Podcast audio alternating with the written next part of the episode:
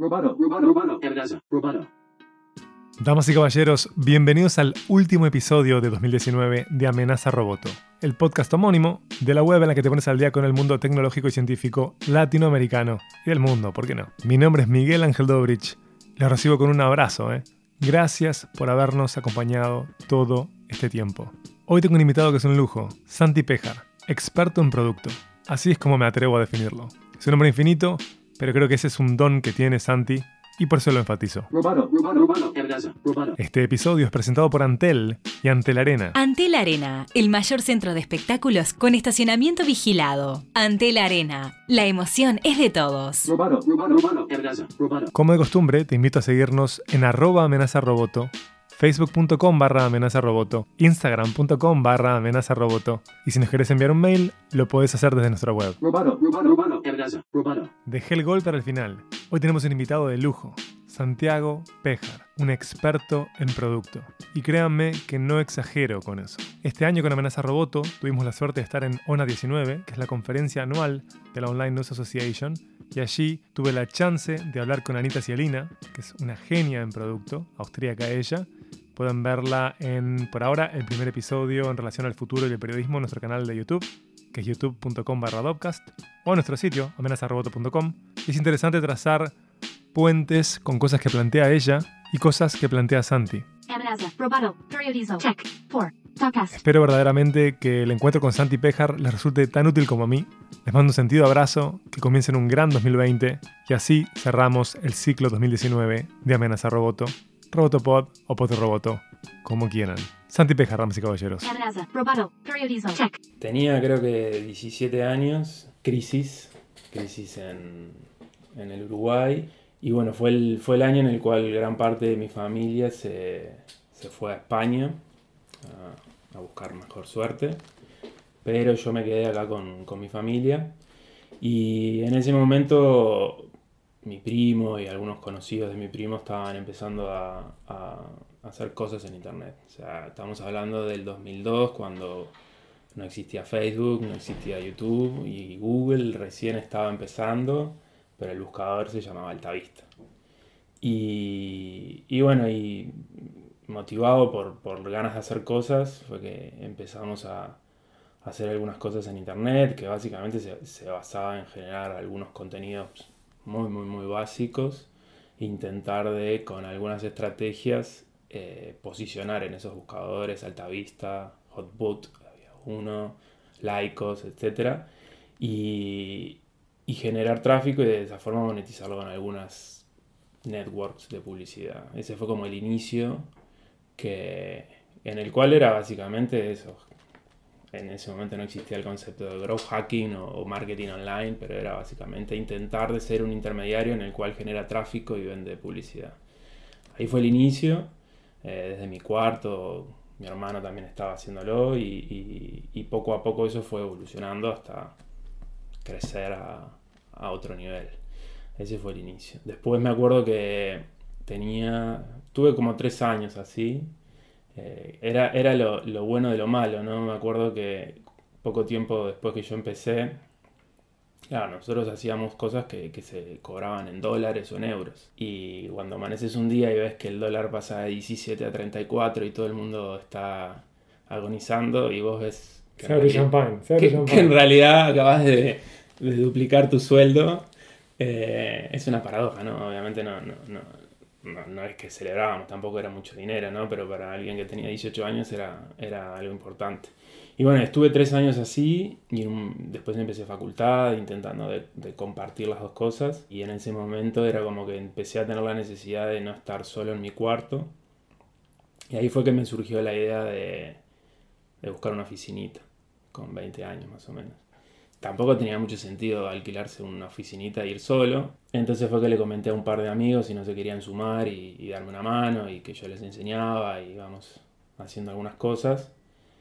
Me dijeron que sí, eh, pero no conseguí oficina. Entonces tuvimos que eh, implementar una pequeña oficina en mi cuarto en donde había una cama, tres escritorios en 2x3 Fascinante, y ese fue mi primer garage, como le dicen en, en Silicon Valley. totalmente. No, es que es una historia que por ahora parece de molde, historia de éxito de molde. Sí. Y a los seis meses sí conseguimos una oficina, porque ya mi madre me iba, me iba a matar, porque era demasiado, demasiada testosterona en, en una sola casa. Y bueno, ahí empezábamos. Ya ahí lo que era el internet de esa época había evolucionado bastante. Google empezaba a tener como una predominancia más fuerte, tanto en lo que era la, la herramienta para generar tráfico como también para monetizar. Eso fue algo interesante. Y empezamos a darnos cuenta también de que, de que Google empezaba a darle mucha más importancia al contenido. Nosotros hacíamos lo que se llama una landing page con una búsqueda de algo que la gente quería encontrar y básicamente era un, pequeño contenido y enlaces publicitarios hacia cosas relevantes, pero no era un contenido en profundidad. Eh, era la, la forma en la cual, con la- los medios que teníamos para generar tráfico y de esa forma monetizar. Pero ese tipo de páginas como más finas o más de más baja calidad ya no empezaban a tener tanto éxito en el ranking, que era básicamente en lo que nos enfocábamos, en, la optimización de sitios para, para conseguir tráfico de Google, que era como el, en ese momento era como el dominante en, en lo que era generación de tráfico. Me parece tan interesante, Santiago, que se centraran en eso y no en la generación de contenidos, porque es entender el juego. Sí, Al final es entender el juego. A ver, e- eran las reglas de ese momento y también los recursos de ese momento. O sea, no, nosotros no éramos periodistas o no, éramos, o sea, no teníamos una vocación tan clara para eso y además era la forma de escalar. O sea, generar un contenido de calidad obviamente implica o tiempo, o inversión o, o dedicación y, y obviamente en ese momento no, no- la forma de escalarlo era mucho más eh, en, en volumen y, y- y entendiendo de alguna forma lo que era el comportamiento del usuario, de qué cosas busca para intentar de ir al- a, a ocupar los primeros lugares en, en el motor de búsqueda, en este caso Google, para, para obtener ese tráfico. ¿Cómo llegaste a tener esa clase de consideraciones? Porque vos me contaste que tenías recién eh, 20 años ahí, Sí, así que no estabas formado en nada aún. no. Y autodidacta, se aprende entrando, leyendo. eh, eh, por suerte en esa etapa, o sea, creo que la, la- la- única gran inversión que hicimos fue contratar una DSL en ese momento de 64 KB eh, y, y aprender y dedicarle horas. Es, es ese momento en el cual sos bastante joven y, y, y la diferencia, en- o sea, el límite entre trabajo y diversión era bastante gris, eh, por lo menos en ese momento, y entrar en foros, leyendo, aprendiendo, hablando con otros colegas y, intentando de, hacer esas prácticas. Algo que era interesante en ese momento, en, el primer, en la primera época del de Google, era que vos, Google tenía una cosa que llamaba Google Dance, que era que Sí, siguió habiendo, pero en ese momento, una vez al mes, Google actualizaba su, su ranking y te dejaba fijo. Si vos habías posicionado para la búsqueda fútbol y estabas primero, estabas primero en todo el mundo durante todo ese mes y nadie te movía. Entonces era como un- una dinámica de trabajo de mucho, mucho, mucho esfuerzo, esperando que llegara ese momento. Google actualizaba su- sus rankings y sabías que durante un mes estabas ahí y generando eso. Hoy es dinámico minuto a minuto y es distinto para cada persona, entonces obviamente se ha ido complejizando. Entonces era otro internet.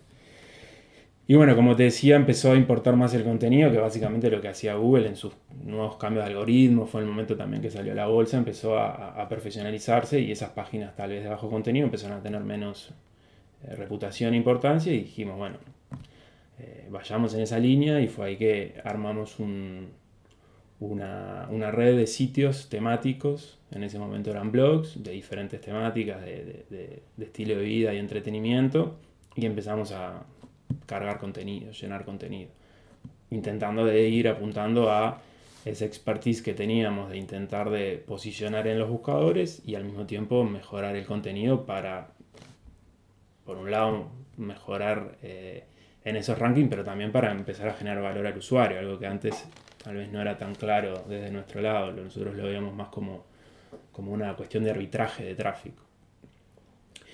Y eso fue creciendo, eh, de, ser un, proyecto con un par de amigos que, que yo sumé al equipo, fue transformándose en una empresa eh, y ya en el 2007 eh, se constituyó como una empresa con una oficina más grande y empezamos a tener empleados no amigos, que, que fue como un desafío distinto, ¿no? De, yo siempre digo que la primera entrevista de trabajo que tuve fui yo tomándola. y, y fue súper divertido también, pero súper desafiante. Eh, y bueno, en, en ese, de- del 2007 en adelante fue, fue realmente un, un proceso de muchísimo, muchísimo trabajo y muchísima dedicación para intentar de, de hacerlo crecer. Y era todo lo, lo que se llama bootstrap, o sea, crecimiento orgánico, nu- nunca, nunca habíamos recibido, nunca se recibió una inversión en ese momento, sino que era a medida que se iba generando más dinero en función de, los, de, lo- de la publicidad que, que se vendía en, en los sitios, bueno, íbamos reinvirtiendo y reinvertir significaba seguir creciendo en equipo, básicamente, intentar mejorar el equipo. Y eso siguió hasta, hasta el 2012, que bueno, que la empresa ya tenía un tamaño interesante, éramos, bueno, interesante para mí, éramos 17, 18 personas. Interesante para mí también, ¿eh? Yo, yo siempre digo que el, el- el- hasta 13, a pesar de que mucha gente no le gusta ese número, es un número manejable. Después de 13 empezás a necesitar mandos medios o otras cosas y ahí es donde se empieza a desarmar un poco el, ese- esa tranquilidad que tenía. Y, y en esa etapa fue como que llegué- sentí que estaba entrando en una meseta personal también, en lo, en lo profesional. Y, y bueno, ahí fue como que me, me- debatía en, bueno, quiero dar un salto, o sea, la, la compañía había crecido bastante, el proyecto había crecido bastante y, y tenía que evaluar qué alternativas tenía, ¿no? O sea, no, no lo veía como un emprendimiento que, que fuera para sacar dividendos todos los, todos los meses, como que no, sin darme cuenta no fue esa la mentalidad con la cual lo creé, a pesar de que en el momento que, que empezó no lo vi así, y era como, bueno, esto tiene que seguir creciendo, no, no, no es la idea sacar un sueldo y, dejarlo como está. Y, y bueno, en, esos años también empecé a vincular a, lo que era el ecosistema de emprendedores más del, mundo tecnológico, empecé a ir a eventos y demás, y empecé a, a ver que existe otras cosas a pesar de estar en Uruguay. Era un momento en el cual todavía en Uruguay no estaba tan, tan avanzado el ecosistema, la ANI estaba empezando y, y- y creo que, que estaba como... in- Lo, lo que era interesante es que estaba como incipiente y esa adrenalina de, de- de eso que está empezando se estaba dando. Y, y en uno de esos eventos, sobre el final del 2012, cuando yo ya estaba, en su momento me, me- me había apoyado en un fondo que llamaba Fondo Emprender, que, que era un- una inversión reembolsable. Eh, empecé como a evaluar las opciones de intentar de recibir una inversión para dar como un salto y crecer o, o abrir alguna oficina comercial en otros mercados. Hasta ese momento nosotros la comercializa- comercialización publicitaria la hacíamos toda a través de, de networks, básicamente Google. Entonces no era que teníamos una fuerza comercial y, y el hecho de pensar en abrir algún mercado nuevo y poner alguna fuerza comercial de intentar de rentabilizar mejor el tráfico era algo que me seducía. Eh, pero también sabía que era un desafío importante recibir inversión y, y dar ese salto. Y en un evento de, de tecnología que, que se hace todos los años en Punta del Este, que se llama Punta Tech, eh, es un evento que está muy bueno, va mucha gente del sector, pero es un, un evento multitudinario. Ya cuando estaba terminando el evento vienen dos, dos amigos de esos amigos que uno fue generando en el mundo emprendedor en el- a medida que se iba vinculando a los eventos y buscando también pares que vivieran cosas similares. Me dicen, tenés que hablar con él. Y traen a un, a un argentino que, que se me acerca y me dice, ¿en qué andas? ¿Qué haces? Cuento un poco lo que hago y me dice, mira, yo trabajo para, para un fondo de inversión que acaba de invertir en una compañía de medios de Estados Unidos. Eh, ¿Te podría interesar hablar? Y yo le dije, ¿por qué no? Eran las 2 de la mañana, había sido un, un evento sponsoreado por una marca de whisky, tenía 25, 26 años. Estaban dadas las condiciones. Estaba todo ideal. Y le di una tarjeta, él me dio la suya y me fui con mis amigos a, a- a terminar la la noche, noche. a seguir la noche. Y a la semana me, estaba escribiendo, me dijo que, el CEO de la compañía iba, iba a estar en Buenos Aires y si podía ir, le dije que sí. Y seis meses después estábamos, estaba vendiendo la compañía en algo que era como algo medio impensado. Eh, fue un proceso durísimo también porque al mismo tiempo que uno está evaluando la, la posibilidad de vender la compañía, eh, también tiene que seguir haciendo funcionar la compañía, ¿no? Y, pero fue algo que estuvo, estuvo divertido, por suerte salió bien. Y también aprendí una dinámica que es distinta. Uno cuando le dicen vendiste tu compañía piensan que la entregaste, cerraste la puerta, te fuiste y nunca más. La, la- la realidad es, por lo menos en este mundo, en general es bastante distinta. Y bueno, me encontré en, un- en una situación en la cual es cierto que estaba vendiendo la compañía, pero yo tenía que quedarme en la compañía y aparte gran parte de- de- del pago por mi compañía eran en acciones de la nueva compañía y empecé a entender otras dinámicas distintas. Pero al mismo tiempo vi que cumplía dos grandes cosas que tenía como objetivo yo. Uno era que yo a nivel profesional me sentía como medio estancado y, y esto, si bien no era el plan original de recibir una inversión y demás, era sí dar un salto en lo profesional para, para mí. Y por otro lado, darle nuevas oportunidades al equipo que yo había formado en Montevideo. Eh, una- uno quiere ver a su equipo desarrollándose y para que se desarrolle necesitas poder ofrecerle nuevas oportunidades. Bueno, Así que todo esto fue en 2012. todo esto fue en 2012. A ver, pensémoslo en etapas, ¿no? O sea, en la crisis es que vos decidís abocarte a armar tu proyecto. Ahí me imagino que tenés que haber aprendido cómo ir piloteando las obligaciones laborales con gente querida, que es un desafío enorme con el que me puedo relacionar porque gran parte de mi vida laboral ha sido con amigos y eso tiene un costo, Sí. tiene un costo enorme. El resultado fue positivo, Sí, yo, yo siempre digo que hice todo mal, pero me salió todo bien. Porque trabajé con amigos en, en relación de dependencia, con mi hermano, y conocí a mi actual pareja trabajando también. Entonces Perfecto. hice todo el combo. gran balance ese. Sí, O sea, dio bien, y dio todo bien. todo salió bien. Después tuviste que empezar a trabajar con gente que dependía de vos, con la que no tenías vínculo afectivo, que eso genera problemas nuevos, Sí. pero que eso fue vital para lo que vendría después, Exacto. que iba a ser mucho más grande. Sí. Y llegaste a una etapa en donde te enfrentás con estos problemas de pagos con acciones, sí. ¿no? ¿Cómo hiciste para asesorarte, para, para realmente poder enfrentar eso con seguridad? Bueno, ahí por suerte ya había armado como una red en la cual pude apoyarme muchas, muchas personas. Por un lado, un amigo que se llama Gabriel, que había pasado por un proceso similar un tiempo antes. Eh, obviamente me, me- me apoyé en él y Estamos hablando de Gabriel López. estamos hablando de Gabriel López. Entonces, Gabriel, que ya tiene la experiencia de haber vendido su compañía, Me daba un poco de consejos. claro. Eh, después también yo, como había comentado, un- el fondo Emprender era un fondo en el cual me, se me había, me había apoyado con un, un préstamo reembolsable. ¿Y hubo mentorazgo? ¿Hubo También me guía? apoyé en ellos. Eh, dentro mismo del fondo, el fondo formaba parte de un, de un- de un fondo más grande que se llamaba Prosperitas, donde había em- empresarios del sector que, con los cuales también tuve la oportunidad de juntarme, como con Pablo Brenner.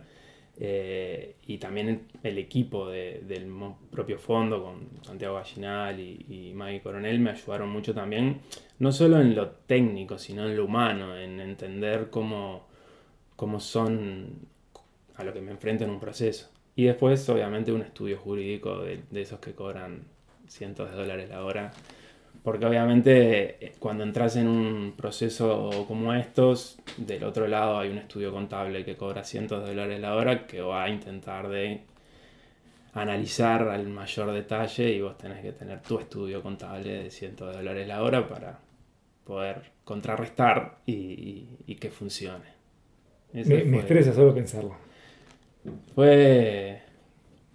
Ah, Justo hace poco se cumplieron siete años de eso, hace unos días, y, me quedé- he grabado el momento ese porque es tipo una ansiedad y, un- y una situación de que todo está por salir hasta que todo está por no salir y vas, venís y contratos de cientos de páginas que no entendés nada, pero bueno, al final terminás intentando entenderlo y creo que en ese momento lo, lo importante fue que también que del otro lado la compañía que quería comprar la compañía y el equipo que estaba, a mí me transmitió la confianza y, y la ali- y que estábamos alineados de que, de que culturalmente, a pesar de ser una compañía americana, eh, tenía un foco muy fuerte en América Latina y había como una dinámica de trabajo que me, que me, que me seducía y que de alguna forma cumplía con esos objetivos. ¿Qué edad tenías ahí?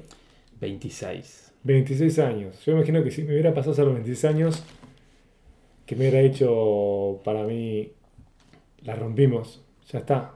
La cancha está preciosa, el paso está verde. Y sin embargo, este, como, bueno, soy más viejo hoy y tengo un poco más de roce, me imagino que vos debes llegar al, hacer llegar al mismo lugar. Este, no era así. No. Era pasar de pantalla con monstruos más difíciles. Sí, la, ver- la verdad que eso, creo que eso es lo, lo divertido, ¿no? Era, ahora empieza otro juego, ahora empieza Exacto. otra realidad y, y Pero si a los 26 vivís eso, decís, si la estoy rompiendo ahora, pero no me quiero imaginar dentro de 10 años. puede ser... ¿No hubo eh, mareo? ¿No hubo mareo a los 26? Pasa que yo soy una persona que, que- que también el hecho ese de haber empezado tan joven me, me- me hizo madurar en algunos aspectos antes, siento yo, y en otros quedaron de lado, en, en- en maduración seguramente. Eh, yo ya tenía siete años de empresa capaz, entonces era como que mi vida era eso y, y- y no, no era que veía, no lo veía como un, un fin, sino era un, un salto, un, un quiebre más en, en- en- en mi vida, era decir, bueno, acá empieza una etapa nueva. Claro, pero esto era lo que te definía. Sí. Vos eras eso. ¿sí? Hoy ya no es así. Hoy no, o sea, ya pasó tiempo.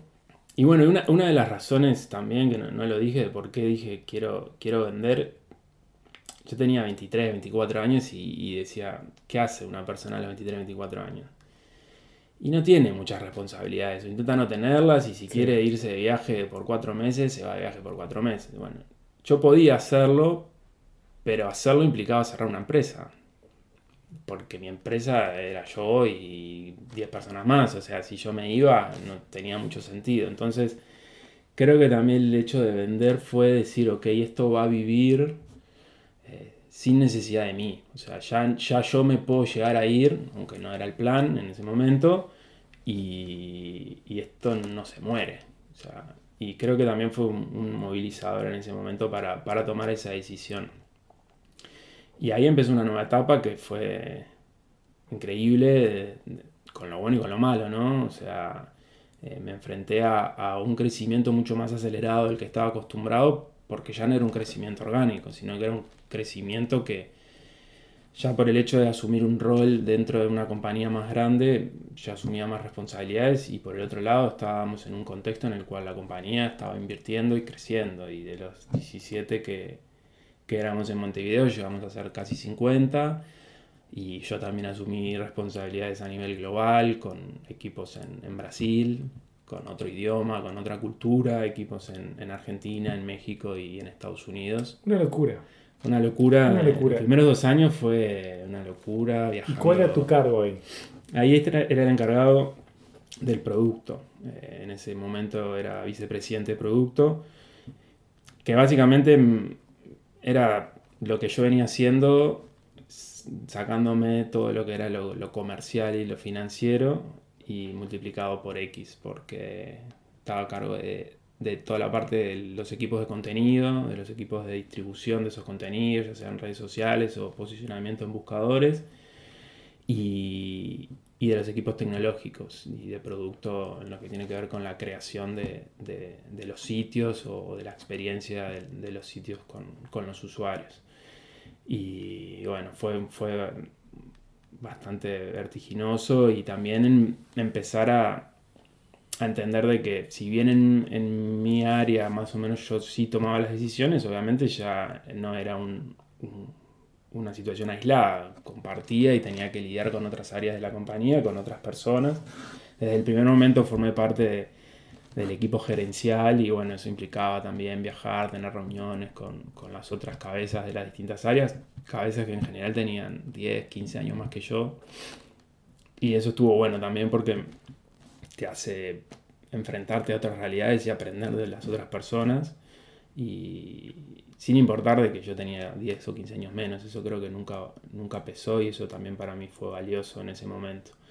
Y ahí fue un- una vorágine de, de los, de los de 5 o 6 años de, de- no solamente de mucho crecimiento de la compañía, sino también de, muchos cambios en, en el ecosistema de contenidos y en el ecosistema de, de publicidad online, que era básicamente donde nosotros estábamos. Y, y de, de un negocio en donde gran parte del tráfico venía de los motores de búsqueda de Google, pasar a, a- a- vivir la explosión de Facebook Sí. y, y cómo los medios de comunicación explotaron junto a Facebook y cómo eso cambió completamente el paradigma de, de- de creación de contenidos, de distribución de contenidos, de, de- de la dinámica y, y se empezó a volver más complejo y, y al mismo tiempo más cambiante, ¿no? Y, y más demandante porque Google tal vez es una compañía más estructurada con, con reglas de juego más claras. Facebook es un poco más de romper, Uf, romper. la cantidad de medios que se han fundido por los cambios algorítmicos de Facebook sí. ha sido una locura. No solo, no solo por los cambios, sino por la forma en lo que lo hace. Es como que es- es- internamente tienen, me imagino, como muchos, muchos conflictos internos en donde rompen por un lado y arreglan por el otro. Y también ha sido un desafío interesante, pero porque la, la realidad es que el potencial de, de- de Facebook para alcanzar audiencias es, es increíble.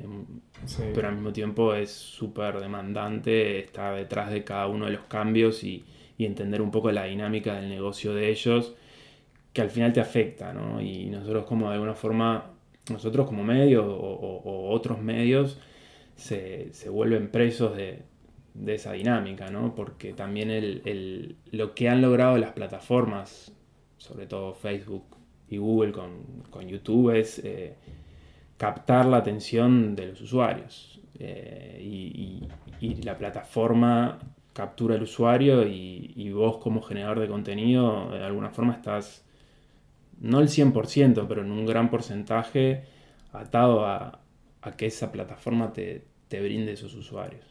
Claro.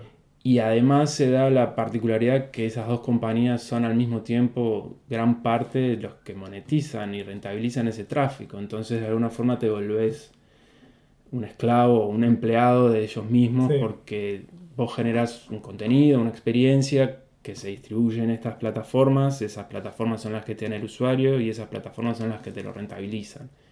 Entonces estás jugando su juego. Claro, no puedo dejar de pensar que, bueno, esta debe ser las entrevistas o las charlas más sencillas que he tenido en mi vida.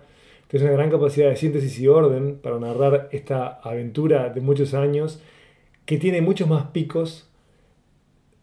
La- Acá vos tenés una forma calma, ¿no? Este, como de cirujano, para contar algo que es totalmente adrenalínico. ¿no? Porque no puedo dejar de pensar que eras un pibe que de repente tiene que atender diferentes mercados de América Latina, mercados que son diferentes entre sí, que a su vez, corregime si me equivoco, pero atendías mercados hispanohablantes y lusoparlantes, ¿no? Estaba Brasil también, era Sí. uno de los países que tenías que machacar, ¿no? Sí. Entonces, por un lado era intentar comprender qué clase de productos o de qué manera los productos que vos diseñabas eh, llegaban a esos destinos. Y por otro lado, tienes al ecosistema digital que estaba cambiando y a vos te provocaba de tu equipo que se fueran adaptando a esos cambios. Yo pienso, el año pasado, cuando fui a, a, a porque en ningún momento hablamos de, de, de qué compañía... Es verdad. No, eh, VIX. VIX, la Ahí compañía está. se llama VIX. Mi compañía se llamaba Acrobat y después la adquirió eh, una compañía que se llama VIX, que básicamente es un, un medio de, de comunicación enfocado en entretenimiento y estilo de vida, genera contenido editorial y, y- y de video, distribuido tanto en su propio sitio como, como, como en diferentes redes, Facebook, Instagram, YouTube. Y básicamente es eso, es un medio que, que busca alcanzar la mayor cantidad de audiencia y generar engagement con ellos eh, a través del contenido. Y, V y X, B corta y X. Si no lo conocen, me imagino que la mayoría de ustedes lo deben conocer porque En Facebook, por ejemplo, todo el tiempo me aparece Aparece. de algún contacto, algún video que comparten de VIX. Sí, fue, fue un- o sea, realmente tuvo la, llegamos a alcanzar en su momento más de 120 millones de, de usuarios únicos en Latinoamérica y, y- Eh, Si ustedes no están ante el una locura, es porque están mal, es una locura. la verdad que era un, es un montón de, de- de tráfico Una locura. Y, en Facebook en los momentos en los Y hoy es cuales más impresionante todavía. Sí. Una locura. Y en Facebook en los momentos donde el video era como mucho más predominante, por lo menos los videos de contenido eran más predominantes, llegamos a generar 2 mil millones de, vi- de video views de 3 segundos en un mes. Una locura. Que, bueno, la verdad que la escala era, era increíble en ese momento. Es una locura. No, no, no deja de impresionarme.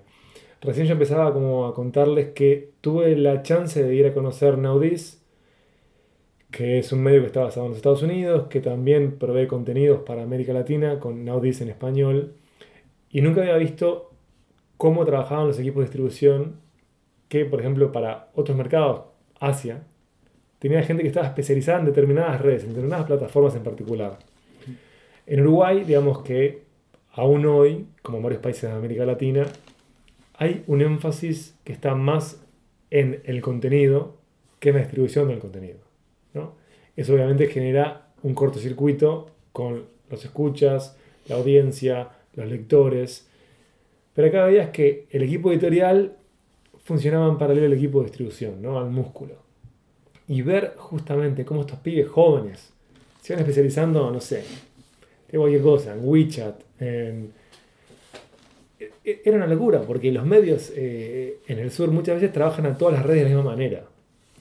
A mí me pasó cuando estaba estudiando eh, en Estados Unidos que el consejo que me dio como un especialista en distribución digital era atender bien a una de las redes. Si atendes a todas, estás trabajando mal. Sí. Pero cuando tenés un equipo grande y cuando vos eh, tenés que atender tantos mercados, tenés que estar en varias redes a la misma vez. Sí, o sea, er- es clave estar en varias redes. Es cierto eso de que, de que hacer una bien o en vez de hacer tres mal. Eh, más allá de que la compañía, cualquier compañía se va a enfrentar a esa misma situación de que igual nunca es suficiente, ¿no? Puede ser la compañía de medios más grandes, igual no, no hay forma de, de hacer todo bien. Nosotros nos enfocamos muchísimo, muchísimo en Facebook en ese momento y, y los equipos de contenido y distribución estaban súper amalgamados para entender cómo funciona la plataforma, qué tipo de formato es el que funciona, cómo crear el storytelling para cautivar el usuario y al mismo tiempo eso significa que al cautivar al usuario darle señales al algoritmo para que ese contenido de alguna forma se viralice Sí. y empezar a jugar ese círculo, ¿no? ¿Qué temáticas funcionan más? ¿Qué temáticas funcionan menos? Eh, ¿Cómo contar esa historia? ¿Con qué imágenes contar esa historia si es un video? ¿O cómo estructurar un título? ¿O qué imagen poner cuando compartís un enlace? Eh, hay muchísimos, demasiados in- inputs y insights que uno saca al momento de tener que elaborar el contenido. No puedes pensar, o por lo menos hoy por hoy en la dinámica actual de los medios digitales, no puedes eh, solamente enfocarte en crear un buen contenido porque no necesariamente, o sea, muy posiblemente si solo te enfocaste en crear un buen contenido, o sea, No basta. no va a ser fácil que la gente lo, lo lea y lo, y, lo, y lo distribuya después. Sí, no basta. De hecho, una cosa que está detrás de lo que narrabas eh, recién es que tenés que experimentar, medir. ¿no? Hay una noción que recién se siente por estos lares de hacer A-B testing, de ir ajustando. ¿no? Em, el riesgo siempre acá es que los datos que se obtienen marquen la agenda editorial cuando los datos deberían basar, ¿no? no deberían ser los que hagan que todo pase por ahí. Sí, ha- hay dos tipos de datos. Bueno, un- Sí. uno, o por lo menos dos formas de verlos los datos. Yo, en la última etapa, no al inicio, se terminamos construyendo un equipo de data que también reportaba a mí y trabajaba conmigo, en el cual nos enfocábamos en, en analizar toda la data que estas propias plataformas te brindan sobre cómo funcionan tus contenidos. Que cuando uno habla de data en torno a tus contenidos, lo único que está haciendo es eh, graficar o, o intentar de, de transmitir cómo se comportaron los usuarios frente a tu contenido. No es que la data son números, sino la data es entender el comportamiento de los usuarios. Y por un lado, sí es cierto de que, de que, de que es un arma de doble filo en, en, yo qué sé, si, si un medio de comunicación, no de entretenimiento, sino más bien de política, ve de que cada vez que hablan los aspectos personales de la vida de un político empieza a tener más éxito, y bueno, es un arma de doble filo querer profundizar por el hecho de generar más volumen de audiencia en temas más banales. Claro, está el riesgo de cambiar el ADN del proyecto. Exacto. Pero cuando vos hablas recién de storytelling, o sea, si uno tiene claro qué es lo que va a narrar y uno toma decisiones informadas con datos, es al revés. Estamos en un momento ideal para comprender de, mejor, de la mejor manera posible quién nos consume. Exacto. Y lo otro en realidad está en, ok, voy a hablar de este tema. ¿Cómo estructuro el contenido? ¿Cómo lo grafico? ¿Qué imagen le pongo? ¿Qué título le pongo? ¿Cómo, ¿Qué longitud le, le dedico al video en función de cada plataforma? Eso sí me parece que es valioso y es algo que mucha gente no, no toma en cuenta. Pero después estás en, en- en- en la dinámica, que es un poco lo donde yo soy tal vez un poco más crítico. O sea, la data está ahí porque, porque las plataformas lo, lo disponen y porque es parte del nuevo paradigma periodístico. O sea, un, un medio No periodístico, solo periodístico, estamos viviendo un pico de dataísmo. en todo. Que, que al final, o sea, no usarlo es, es una, Es una tontería. una tontería, no tiene sentido. Está ahí, es, es- es importante analizarlo en mayor o menor medida, cada uno sabe cómo hacerlo. El tema pasa cuando, cuando te volvés eh, esclavo de, de esos datos y empezás a, a- Y que yo lo entiendo, un medio de comunicación, en general la mayoría de los medios de comunicación generan su- sus ingresos en función de la publicidad y la publicidad hoy por hoy se, se- se monetiza en función del tráfico que tenés. Entonces es muy atractivo pensar en encontrar recetas para generar más tráfico, para de esa forma generar mm, más ingresos publicitarios. Entonces hay un tema ahí. Y por otro lado, que ahí es donde yo soy más crítico, es que en realidad es el propio consumidor el que termina siendo el, generador de esto, ¿no? Porque creo que le pasa a todo el mundo. Uno se puede considerar que consume contenido de determinado nivel y demás, pero capaz que cae en un sitio o en un feed y se encuentra con un contenido banal que está pensado para, para generar esa curiosidad y uno termina entrando y, Ujú. y- y caíste. Y ese que caíste vos, caen muchos más. Entonces es el propio usuario también el, el que genera esa dinámica de, de tal vez caer en esos contenidos que son, que son más superficiales, pero como más atractivos y curiosidad y de, menos profundidad, contenido más corto, contenido más banal. Y ahí es donde yo no tengo la respuesta, pero definitivamente es que estamos como en un momento en el cual estamos bombardeados de contenido, los contenidos que consumimos en general son los contenidos más superficiales porque no tenemos muchas ganas de invertir tiempo en contenidos más profundos y al mismo tiempo al hacer eso generamos ese ciclo de que ese contenido tiene más tráfico y, es, y entonces el medio de alguna forma en esta coyuntura también de la monetización, que es como otro tema crítico que, creo que están atravesando los medios de comunicación, genera unas- una espiral en el cual tal vez terminamos generando demasiado contenido de una calidad o de un enfoque que tal vez no es el, el que quisiéramos, pero de alguna forma somos todos responsables, el usuario, el medio y las plataformas, que son las plataformas las que generan esta dinámica también de, consumo instantáneo, de consumo de segundos, no, no,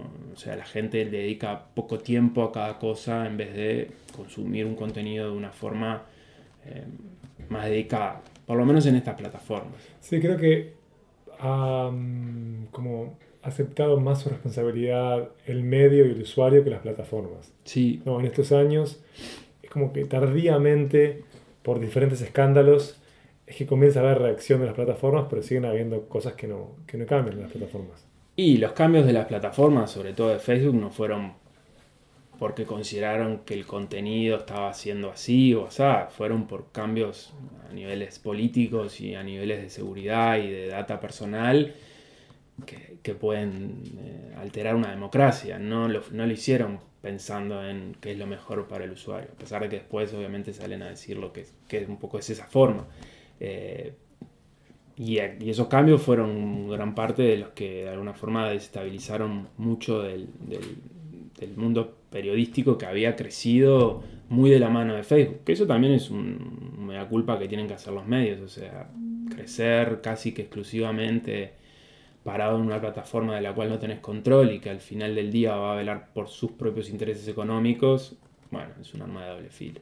Sí, de hecho, a mí una cosa que me llama la atención, este, no es que me llame la atención, que me genera como un interés muy grande, es cómo las propias plataformas desarrollan fondos eh, supuestamente para em, beneficiar a medios de corte periodístico.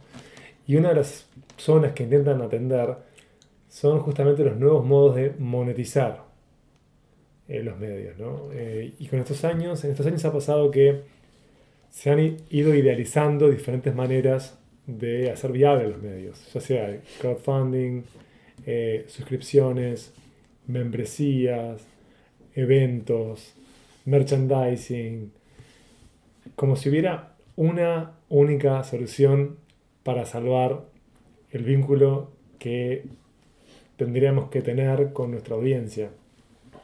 Y para mí una de las soluciones más interesantes eh, de distribución de contenidos ha sido la newsletter, que es algo que es totalmente retro, Sí. en donde es fácil controlar, digamos, a la plataforma. O sea, más allá de que uses MailChimp, Substack o, no sé, TinyLetter, o TinyLetters, no me acuerdo si es en plural o no, eh, ahí vos puedes armar, si querés, tu propia como red de newsletters. No es que sea una tecnología complicada. Sacás jugadores del medio. Sí. Le vuelve a dar cierto como poder al medio. Y de hecho, una cosa que me sorprendió es que en el hemisferio norte, las newsletters se consideran productos eh, premium. Sí, algunos son pagos incluso. Totalmente. Ahora son caros. Se paga muy caro por, por leer esas plumas. Pero claro, hay que ofrecer algo de valor, ¿no? No solamente dedicarte como a curar eh, y hacer como una especie de síntesis de lo que hay en el ecosistema. En, recién cuando estábamos repasando estos cambios, yo lo que me pregunto, Santiago, es cuánto desencanto, cuánto desencanto fue creciendo en vos en este proceso. Si es que creció el desencanto. Sí, o sea, es súper frustrante sentir de que las reglas de juego no son claras y además cambian y no entendés. Eh, las gráficas de audiencia de Facebook suben, bajan y no entendés bien por qué y, y muchas veces te cuestionás si, si es algo que, que hiciste, si es una estrategia que implementaste o simplemente fue un ingeniero que tocó algo y de repente subió. Eh, nunca lo vas a saber. Por eso son algoritmos cerrados. Eh, Si estás jugando a ciegas. desgasta. A mí me, me- me desgastó mucho porque también es eso. Es, el, el- es como que sentís que hiciste un. Hiciste, el equipo hizo un montón de trabajo y, y a veces las cosas no funcionan o, o- o venís creciendo porque entendés que estás haciendo las cosas bien y de repente a alguien se, se le, se le pasó porque ya no, ya no están bien esas cosas y ahora perdiste el tráfico. O sea, es la, es la forma de vivir en, en esos medios, sobre todo en los medios como, como lo es VIX o como son otros medios americanos que, que- también se separan mucho en, en ser un medio nuevo, un medio que no viene de una marca tradicional de decenas de años como puede ser un periódico y que tiene que construir una audiencia de una forma distinta y de forma más rápida. Y obviamente en ese contexto las redes como Facebook, Google, Instagram, etcétera, son los, los motores que te permiten generar ese cambio. Distinto es si tenés una marca tal vez consolidada, que, es, que estos mismos inconvenientes los, los tienen y los sufren, pero su modelo económico, su modelo de rentabilización tiene otros pilares distintos que los medios más nuevos tal vez no lo tienen. Eh, pero sí, el, el, con Google también, o sea, siempre te cambian las reglas del juego y uno, uno se adapta y sigue creciendo. Y, y en algunos momentos lo tomas como un desafío y en algunos momentos tal vez te frustra y, y pierdes un poco el, la esperanza en, el- en- en- en la plataforma mismo. O sea, es como decir, ok, no, ya Facebook capaz que no es la plataforma por X razón y tal vez te tenés que pensar de que te tenés que ir a Instagram, pero Instagram no es una plataforma que nace con una visión tan clara para un medio de comunicación tradicional o, o- o digital, pero medio de comunicación al fin, es una plataforma mucho más enfocada para, para influencers o microcreadores y ya la dinámica es distinta. y ya- Igual es increíble que están haciendo algunos medios en Instagram. Sí, o sea, la- el, el Cómo tema... han gamificado sus historias. Sí, o sea, es una plataforma súper interesante que te permite hackearla en- en- en- desde el punto de vista creativo y crear cosas súper interesantes, pero al mismo tiempo te implica desaf- el desafío de ver cómo rentabilizar algo que no te genera tráfico a tu sitio, que era algo Sí. tradicional de los medios de comunicación. Un medio de comunicación, un periódico digital, vive de vender publicidad en su sitio web. Ok, en Facebook puedo generar un enlace que caiga en mi sitio web. En Instagram eso es casi imposible, o sea, salvo algunas alternativas con stories. Entonces estás generando una, una audiencia cautiva, estás invirtiendo sin saber cómo la vas a rentabilizar, más allá de algunas alternativas que hay, pero son realmente escasas. Es una nueva potencial trampa. Exacto. Cambiaste de enemigo. Exacto. Es el mismo en realidad porque Claro, es la misma Facebook. compañía. Sí, pero- en Facebook. O sea, Instagram, WhatsApp y el sistema de mensajería de Facebook, Facebook. Mark Zuckerberg. Eh, y además, con el diferencial de que competís ahora contra otro tipo nuevo de generador de contenidos, que las nuevas generaciones lo, lo consideran igual o más valioso que, el, que tal vez el medio, el medio marca, o sea, el, el tener una marca Sí. como medio versus el tener un, un nombre como marca. Y, y ahí es donde yo es como que veo que se termina de complicar eh, el, el- el ecosistema para los medios digitales. O por lo menos, Yo creo que se complica para los medios generalistas. sí, Creo que los medios que trabajan con verticales, y para mí un ejemplo del buen trabajo es Skift, que es más que un medio, que atiende a la industria del viaje, o del turismo. Creo que los medios que son así como pequeñitos, bien demarcados, tienen la chance de poder seguir adelante. Hoy justo eh, compartimos los números de suscriptores de diferentes medios estadounidenses.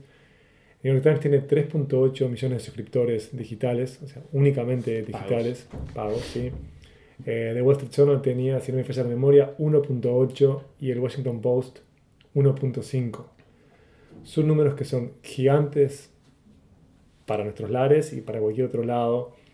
En estos años en los que se empezó a idealizar la suscripción, ¿no? el, el pagar por tener un vínculo con un medio, hace poco el Reuters Institute compartió que los mercados en donde pueden florecer los medios por suscripciones son Estados Unidos y los países escandinavos, en donde generalmente se invierte en un solo medio.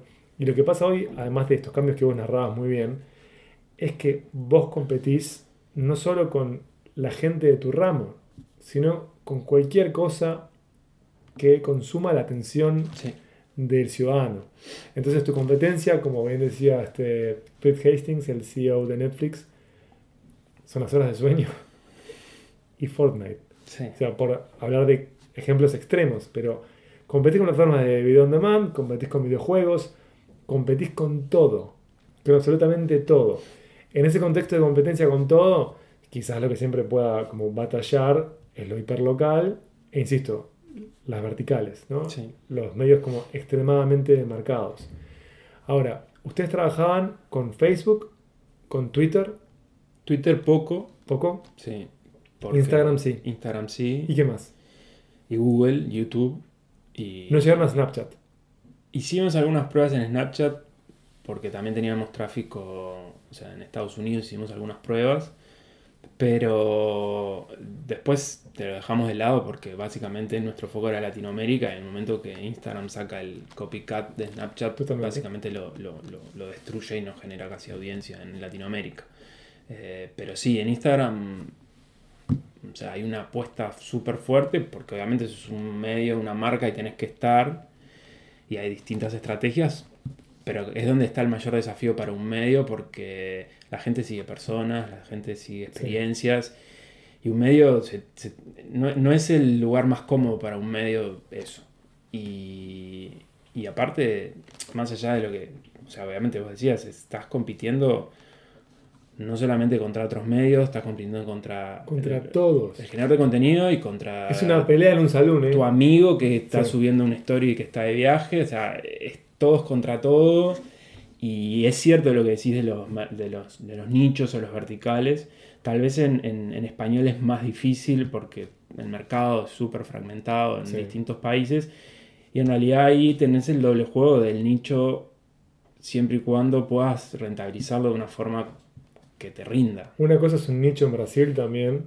Cuando Sí. vos tenés un país de dimensiones continentales, es más fácil que florezcan eh, esas verticales. Cuando estás en mercados pequeños, tenés el desafío con el que ustedes se enfrentaban, que es des- desarrollar contenidos panamericanos. Sí. Que también es altamente difícil porque no tiene nada que ver el sur con Centroamérica. No. Este, Y- de hecho, ya hacia el Ecuador. Sí, ahí caes diferente. en un contenido demasiado generalista Claro. y de, de difícil diferenciación. Y al mismo tiempo también va en tu modelo de negocio. Si sos un medio vertical, súper especializado en viajes y lográs monetizar porque sé, vendés viajes, obviamente ese, ese valor... Informes, por ejemplo, Skift tiene informes este, que analizan diferentes industrias, tiene desde newsletters sobre compañías de aviación, un grado de fineza. Claro. Si ahí lográs rentabilizar esa audiencia pequeña muy bien, puedes encontrar un negocio. El tema que si, y era el modelo más claro de un medio, es vos rentabilizás por publicidad. Sí. Y ya hoy por hoy la publicidad online, por la dinámica que tiene, no, no, no es más, mucho más valiosa por el contexto, sino simplemente por el volumen. O sea, la- a las marcas les importa llegar al usuario, ya sea en una nota periodística o, o en un- una noticia del Es que espectáculo. pueden decidir perfectamente apostar por un influencer que tiene 100.000 seguidores más que por un medio. También. Entonces ahí empiezas a ver de que si, si no logras escala, es muy difícil que sea rentable. Entonces, el nicho, Siempre y cuando se abrace el modelo publicitario. exacto. Si abrazas el modelo publicitario, que es como el modelo más tradicional, si no tenés una escala grande, es difícil que llegues a ser rentable. Ahora, si encontrás un nicho en el cual encontrás al mismo tiempo un modelo de negocio alternativo, esa creo que es la apuesta, ese creo que es el futuro de, de los medios puntuales. Que se sigue buscando y que no se ha encontrado. No, y, y menos en, en Latinoamérica porque son muchos mercados pequeños. En Estados Unidos yo creo que hay muchísimos casos, muchísimos Sí. ejemplos de eso. Pero esa cantidad de medios que son non-profits, que son sin fines de lucro, También, altamente rentables. O sea, sé que sonó paradójico, pero son altamente rentables. sí. O sea, pienso yo que se ProPublica, eh, tenés Mother Jones, tenés proyectos que funcionan increíblemente bien, que tienen terrible valor, que atiendan grandes temas y son non-profits, ¿no? Viven de donaciones, de hacer campañas.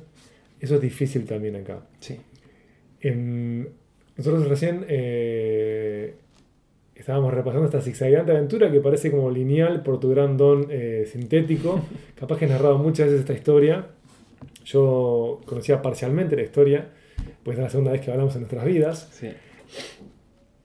Pero como toda historia de emprendedor, esta es una nueva etapa. Exacto. Sí, hace unos meses, bueno, un poco en este contexto medio de, de- de- de crisis del- de la industria, eh, la compañía se achica y bueno, hace unos meses, hace dos, dos meses y medio yo salgo también de la compañía, eh, también entendiendo que se había cumplido un ciclo personal y también mío en la compañía y, y que creo que los desafíos que estaban que tiene por delante la compañía tal vez no eran los desafíos que yo que a mí me seducían más Eh, yo cuando vendí la compañía me comprometí a quedarme dos años fueron siete o sea que también fue más tiempo del que capaz que en ese momento hubiera pensado y- fuimos héroes. y, y estuvo buenísimo, pero ta, creo que también necesitaba cambiar y- y poner una pausa. Y bueno, y ahora estoy en una etapa de sabático se le llama, un falso sabático porque tampoco me lo estoy tomando tan sabático, pero sí de que no o puede tengo... ser tu momento Puff Daddy, ¿no? Estar como vestido blanco enteramente, andando en lanchas rápido por el Río de la Plata, tirando Benjamins. No, no, no es mi estilo. Pero estoy todavía en ese proceso de, de reencontrarme en una, en, una, en una rutina que no es rutina, en un momento en el cual no tengo, no tengo que levantarme e ir a ningún lado en realidad. Y, y estoy como balanceando el empezar a, a- a intentar de dedicarle tiempo a las cosas que no le pude dedicar en, en otros momentos. ¿Con qué fantasías ahora? Fantaseo con hacer más deporte. Eh, todavía me está costando porque obviamente creo que como todo hay, hay que ir ejercitando el músculo de a poco y, y- y generar esa Rutina. rutina y adicción a poder hacer esas actividades. Curso de cocina, tengo ganas de, de dedicarme a, a aprender a, a nivel amateur, la- un hobby que tengo que es la cocina. Ujú. Eh, Altamente placentera. A mí me gusta Sí. cocinar y tiene que ver con, con mi mal carácter, ¿no? Que es un lugar que me calma. Si no es- tengo una cosa uno uno, claro. Sí. Y después estoy aprovechando este tiempo para juntarme con todas esas personas que conocí en estos últimos años y que capaz hace tiempo que no veo e intentar de, de almorzar y ver en qué están y también eh, mover las neuronas. eh, Estás retirado, Santi. Estoy soy, un jubilado. Estás retirado, totalmente retirado. Pero me parece que este retiro tiene que ver con sanar también, ¿no? Sí, Porque hay son que- muchos años de esfuerzo extremo. El otro día leía a un emprendedor español que, que, bueno, que creó una compañía que se llamaba Panoramio, que se la vendió a Google, estuvo dos años en Google y contaba cómo cometió el error de enseguida que se fue de Google ya montar otra empresa y después otra y después otra. Obviamente el, el- final de la historia es que le fue mal en todas porque dice que no se dio el tiempo para, para procesar el haber atravesado un proceso de, de- mucho desgaste y emprende- como emprendedor. O sea, yo vi, o sea, estos últimos siete años viajé más de 90 veces, tuve muchísimo tiempo fuera, uno deja de lado un montón de cosas que obviamente no es como el, no, no- no es que las recuperas porque sí, pero es como que también uno tiene que, que procesar lo físico, pero también lo psicológico, de decir, ok, esta etapa se acaba. Para mí fueron 13 años entre la etapa en la cual estuve como emprendedor y, y siete más en la cual estuve en, en esta compañía. Y más allá de que la adrenalina te, te mueve a querer hacer cosas, es como que me estoy intentando obligar a ir más lento y, y si bien estoy vinculado a otro montón de, de proyectos como, con roles como inversor o como advisor y demás, y eso también de un poco, no es que me llene ese, esa situación de emprendedor, pero sí también me mantiene activo y no es tampoco que me estoy, que me, que me estoy aislando del mundo, sino de que me mantiene activo, pero sin ese compromiso de saber de que tengo que cargar una mochila que, que todos los días implicaba hacer algo. Eh, y estoy redescubriendo eso, o sea, no te puedo decir de que ya encontré esa rutina, sino que estoy eh, en esa línea. También me estoy juntando con, con emprendedores que están empezando, intentar de desinteresadamente dar un consejo o dar una mano. Algo que para mí es muy valioso y que aprendí en el, en- en el tiempo que, que, que llevo como emprendedor es que la- las redes de contactos son la mejor inversión que uno hace y, y la red de contactos hay que cultivarla y hay que hacerla crecer y, creo que también es un momento en el cual quiero como volver a invertir en eso y, y vincularme al ecosistema y, a los distintos emprendimientos desde otro lado. ¿no? ¿Qué aprendiste de América Latina? Porque hay un gran problema de comprender la región, o sea, es, es el problema. Es algo que plantean ya los medios estadounidenses que apuntan al sur, es claro que no lo comprenden. Cuando dialogan con cualquier persona que es de Latinoamérica, le piden que entienda a sus vecinos, lo cual es muy difícil porque hay unas diferencias que son abismales, no solo culturales, sino hasta económicas, eh, sociales. Pienso, Guatemala es tan diferente a Argentina o República Dominicana, a Venezuela, a pesar de que hay una cultura caribeña. Somos tan diferentes que, ¿qué sacaste en limpio de este mapa? Porque para mí eso es parte de donde está el oro de tu experiencia, es que atendiste diferentes mercados de este continente. Sí, cre- creo que ahí también lo que aprendí fue de que el, el- logramos atender a todos los mercados de una forma relativamente aceptable, Pero también me di cuenta de que con esa estrategia nunca ibas a ser líder en ningún lado. Nunca ibas a ser referente en ningún lado. En Argentina está el referente argentino, en Chile el Chile. Capaz que en Uruguay es un poco más difuso porque más allá de los, de los, de, de los diarios no hay medios más temáticos o verticales porque creo que no hay masa crítica como para hacerlo. Pero es muy difícil ganar esa batalla contra el local. Entonces, eh, creo que lo, que lo que entiendo es de que vos tenés que intentar tener una estrategia o un negocio en el cual eh, el ser tan local no te juega en contra si es que querés ap- apuntar a toda una región. Si no, hay oportunidades interesantes y más que, más, más que suficientes de mercado, en- tal vez en mercados como Argentina, Colombia, México, o, bueno, Brasil ni que hablar. Y a veces enfocarse en un solo mercado puede ser una, una estrategia. Apuntábamos, intentábamos de generar como un porcentaje de contenido más local, como para imprimir, pero es muy difícil abarcar todo.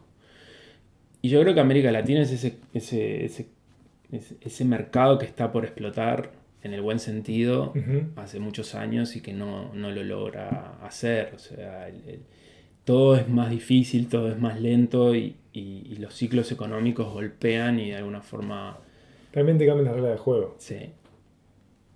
Pero sigue siendo un, para mí, un, por lo menos mi visión sigue estando muy clara en que, en que creo que hay muchas oportunidades. Muchas oportunidades de aplicar algunos modelos eh, de Estados Unidos con idiosincrasias más locales. Hay todavía un terreno fértil en un montón de cosas que tal vez en Estados Unidos es más difícil de hacerse un hueco, pero hay que saber lidiar con esos desafíos y con esa idiosincrasia de que somos muy distintos entre los distintos países que lo componen. Eh, pero yo soy como un convencido de que hay oportunidades, ya sea en, lo digital o en la innovación, en la tecnología, que, que todavía eh, te permiten, tal vez con una barrera de ingresos menor a la que puedas tener en un mercado como el europeo o el, el norteamericano, generar un diferencial. ¿Qué medios consumís vos? Si consumís medios, porque capaz que esto te llevó al apagón. Sí, dos cosas son. Yo estuve desde muy chico como, yo siempre digo como del otro lado de la cocina. Entonces me hizo y me obligó a consumir mi competencia, a consumir mucho, a dedicar mucho tiempo a consumir las cosas que yo creo Sí, entender el mercado. entender el mercado. Entonces como que me volví un poco, como que eso ya me llegaba a saturar. De todas formas, eh, y ahora estoy en una etapa de, de medio de blackout, de no quiero, Claro. o sea, estoy como intentando de, de- de des- desinformarme, no, no desinformarme, pero sí de, bajar un poco la... Estás los- jubilado. Los Santi. estímulos. Claro, estás jubilado. ¿Qué hace un jubilado? No atiende, Ah, se va a pescar. No estaría mal.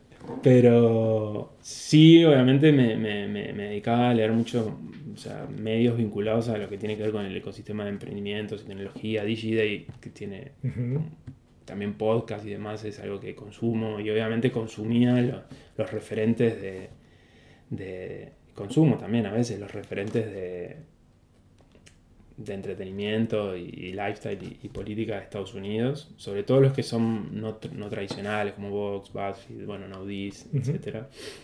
Y también explorando un poco lo que es este nuevo mundo más de, de, de- de- Instagram, en donde las dinámicas son distintas y... y- y- Así que invertís tiempo en Instagram. Eh, Cuando empezamos en redes, Instagram es tu red preferida ahora. Yo creo que Instagram yo hoy la gestiono más acotada porque también empecé a vivir eso de que no quería sobreinformarme. Entonces tengo un Instagram más pequeño con algunos medios como para intentar de entender y mis círculos más cercanos. Estoy empezando a consumir más y más YouTube eh, en, en esta movida más de, de- de- de influencers plus 30 Ujú. eh, muchos argentinos sobre todo. Pero como consumo, o sea, YouTube es mi consumo de televisión, o sea, yo no tengo... La, la última vez que me mudé opté por dar de baja el cable y ver, hace años que no tengo cable. Años. y ver cuánto aguantaba y, y aguanté demasiado Yo creo que bien. estoy desde 2005 sin cable, 2006. Bastante. Claro, lo que me llevó fue a abrazar eh, la ilegalidad un tiempo y después cuando empezaron a haber servicios este, de video on demand, llegué a tener Netflix, Qubit, Amazon Prime Video, Hulu, eh, Claro Video, Todo. todo lo que estaba a mano lo abracé Sí. y ahora estoy como más a la espera de qué me va a ofrecer el mercado. Sí, yo, yo YouTube lo, lo uso Bueno, más y como... el NBA League Pass, una maravilla. Para mí YouTube es eso que yo YouTube, que cuando estaba de, de chico que ponía Mm. la tele de fondo mientras hacía otra cosa o mientras, o sea, no puedo poner Netflix de fondo. No, pero igual Entonces- yo miro concentrado a YouTube, porque por ejemplo puedo mirar una cantidad de fragmentos de programas de la que me interesan, o puedo ver noticias tecnológicas en el canal de, el canal de Bloomberg. Eh, sí, además de Bloomberg, yo qué sé, puedo ver, no sé, cosas que hace Recode. Hay, Hay un mundo amo YouTube. Ahora estoy en problemas con esto de no de pensar si tengo que pagar la cuenta, ¿no? Para dejar de recibir tanta publicidad o no, que Eh, esa complejidad, este, porque hay que hacer un balance, hay que elegir jugadores. Tal vez ahí es donde, así como tal vez veo pocas oportunidades en, en ese mundo de, de- de de- medios más alineados a la publicidad, creo que en, en estas plataformas, si bien va a ser para un grupo más reducido, hay y va a haber una oportunidad fuerte para generadores de contenido de esos que, que invierten. O sea, creo que el, el- el- el medio profesional, pero medio chico, se lo va a terminar comiendo el influencer o el auto o el generador de contenido cualquiera, la persona misma como generador de contenido. Y en los más premium, los que tienen realmente más infraestructura y demás, van a poder pelear una batalla de, de- de ser un proveedor de contenido para estas plataformas de, de- de OTT, de, de- de televisión paga on demand. Porque aparte creo que va a empezar a, generarse esa dinámica de que ya Netflix no va a ser el player, sino que va a haber competencia y, se van a empezar a pelear por esos generadores de contenido. Entonces veo esa divergencia, veo que, que, ese camino del medio, de ese medio medio profesional que intenta, la veo dura. Creo que, que para los generadores de contenido más especializados y con más inversión, obviamente, va a haber una oportunidad fuerte en ese contenido de consumo de largo alcance, de largo tiempo, voy a dedicarle 20, 30, 40 minutos. Y que hay que ver qué pasa con, con- ya no con los millennials, sino con los generación Z, de si, si- cómo se informan, si van a seguir informándose con TikTok, Instagram y influencers y demás, o, o si eso va a ir cambiando, o si algún medio o algunos medios van a lograr entender esa dinámica y, y adaptarse. Hoy yo lo veo como un desafío muy duro. Me doy cuenta que te convertiste en Scott Galloway, te dando predicciones al final del capítulo. Te agradezco profundamente. Creo que tenemos que terminar ya porque hubo pico de rendimiento y una persona jubilada no puede dar tanto. Te temo que pase como Sandro, ¿viste? que tengamos que arrimarte el oxígeno o como Brown la toalla. Así que infinitas gracias, Santi, por esta, yo qué sé, hora charlando. Muchas gracias. Muchas gracias, Miguel. Robado, robado, robado, amenaza, robado. Este episodio fue presentado por Antel. Mi nombre es Miguel Ángel Dobrich. Y no hay necesidad de que nos extrañes, ¿eh? En soundcloud.com barra Dopcast puedes acceder a todo el catálogo de Dopcast. Por allí están años de Montevideo No, Vera Basket, Deepshed, Perque Mi Piace y más. Damas y caballeros, gracias de verdad por habernos acompañado.